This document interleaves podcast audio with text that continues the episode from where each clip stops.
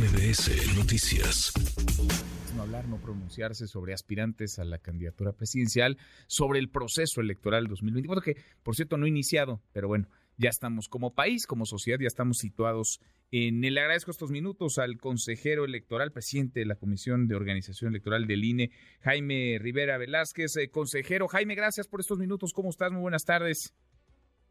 Eh, buenas tardes, Manuel. Me da mucho gusto saludarte otra vez, estoy a tus órdenes. Gracias, como siempre, muchas gracias por platicar con nosotros. A ver, hay muchas cosas que están eh, sucediendo y nos ayuda mucho a entender, platicar contigo, que le entiendes bien a lo que ocurre y a los márgenes de lo que sucede o tendría que estar eh, sucediendo. Hemos visto pues que están prácticamente todos en el frente y en la 4T desbocados, eh, buscando, peleándose por la candidatura presidencial. Son 18 personas, dos en el frente, seis en la 4T, que están haciendo mítines o asambleas informativas, como ellos les llaman, que están en campaña, que están colocando anuncios espectaculares, pintando un montón de bardas, repartiendo playeras, gorras, en fin, ¿Todo esto se puede o no se puede? Y te lo pregunto, consejero, porque el INE ha determinado que se están monitoreando y se van a seguir monitoreando estas asambleas, estos anuncios espectaculares, esta propaganda de aspirantes de cara a 2024.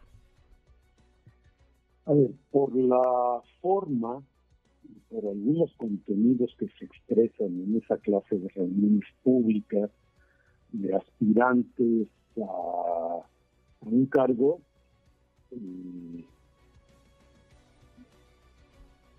estas formas de contenido se parecen a lo que la ley define como pre-campaña. Muchísimo. Sin embargo, a quien le corresponde determinar, en su caso, imponer sanciones si así fuera, pero a quien le corresponde determinar esta calificación es al Tribunal Electoral.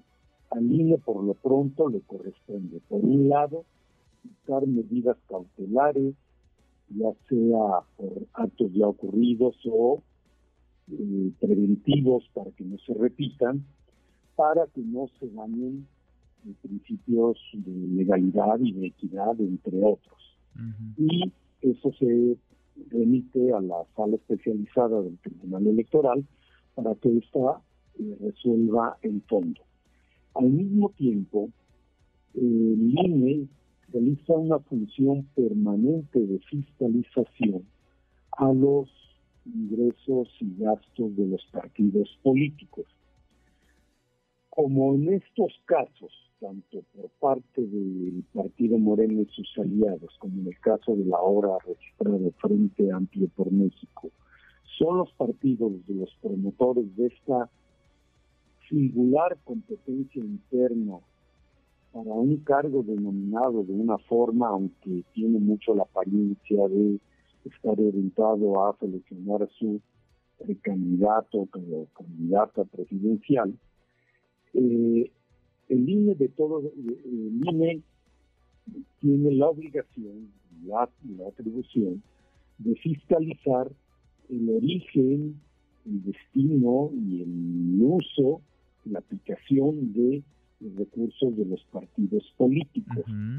Y por extensión, aquellas actividades que realizan al amparo de esta convocatoria que los bloques de partidos han hecho a aspirantes, al amparo de esto, los gastos que estos hagan o los gastos de los cuales se beneficien, aunque no lo declaren como tales, deben ser monitoreados, registrados, se deben cuantificar su posible, su probable costo y para ello tenemos mecanismos estandarizados para estimar costos de artículos o de servicios, de anuncios, etcétera.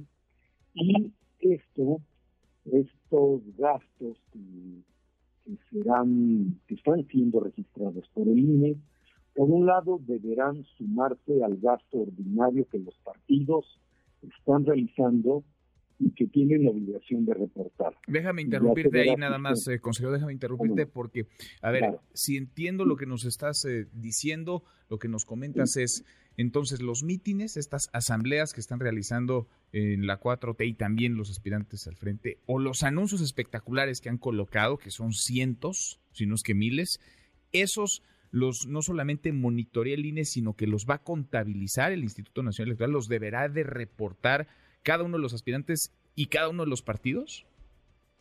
Sí, deberían reportar sus gastos al INE y el INE por su cuenta realiza monitoreos, verificaciones y estima los costos. Mm. ¿Qué pasa si los aspirantes dicen que no saben quiénes pusieron, porque ya los hemos escuchado, quiénes pusieron los anuncios espectaculares o quiénes pintaron las bardas, se lavan las manos y dicen nosotros no fuimos, alguien llegó y puso esas carteleras, esos muros, esas, esas vallas. ¿Qué pasa en esos casos?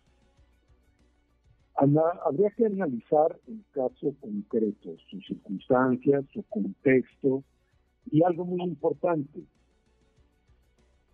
si de esos actos de propaganda se desprende un beneficio a quien está buscando posicionarse para obtener un cargo o una candidatura, o simplemente está realizando las actividades para lo cual su partido lo convocó, pero si recibe beneficio de ello, se puede sumar como eh, gasto no reportado y además se suma para el volumen de gastos que eventualmente podría contar. Para gastos eh, de campaña o de pre-campaña, si el tribunal determinara que tales actividades son esto, o bien a la hora de revisar el informe que el partido rinda de sus gastos en esta materia, se cotejará con los registros, lo que declaran con los registros que tenga el INE y ya se determinará qué procede. Podría declararse que algunos gastos son gastos no reportados o no comprobados debidamente y se sancionan. Y en el caso de que el tribunal determine que se trata de actos de campaña o de pre-campaña, podrían sumarse todos estos gastos a volumen y compararlo con el límite de gastos de campaña que, tenga, que esté determinada. Para una elección presidencial, como candidato Para una elección presidencial y para elecciones eh, internas. O sea, se les va a sumar... Ajá. Se les va a sumar lo que están gastando desde ahora, desde julio, digamos, algunos empezaron en junio, junio, julio de este 2023, hasta la época de, campañas, lo cual pues acotaría su margen, acotaría lo que pueden eh, disponer, lo que podrán eh, erogar, gastar como recurso ya en la temporada electoral. Esa es una posibilidad, pero insisto, depende de cómo el tribunal tipifique estas actividades. Si solo son actividades de proselitismo de un partido, no orientados a obtener una candidatura, si así lo determina el tribunal, estos serán gastos ordinarios que los partidos correspondientes tendrán que reportar. Vamos a ver. Si el tribunal determinara que se trata de campañas o actos anticipados de campaña, estos gastos, aquellos que se comprueben debidamente, y dando a los sujetos obligados derecho de audiencia para que hagan sus aclaraciones, podría, podría, lo digo en forma condicional, sumarse a los gastos de pre-campaña o campaña y compararse con los topes correspondientes. Bien, pues eh, lo, lo, veremos, vamos a ver si el tribunal eh, va más allá, que define, no pudieron ni reunirse ni juntarse los siete integrantes de la sala superior del tribunal esta semana para tomar una determinación, no hubo quórum suficiente, vamos a ver qué define cuando no lo, no lo dices tú, consejero, pero sí yo y muchos de quienes nos escuchan y lo vemos porque está a la vista de todos, lo que observamos es una campaña para buscar no responsable o coordinador, no en el frente ni en la 4T, están buscando candidatos a la presidencia y se han adelantado y están, parecen desbocados. Te agradezco mucho estos minutos. Muchas gracias, Jaime. Gracias, consejero. El agradecido soy yo, Manuel, estoy a tus órdenes. Gracias, gracias. Muy buenas tardes. Redes sociales para que siga en contacto: Twitter, Facebook y TikTok. M. López San Martín.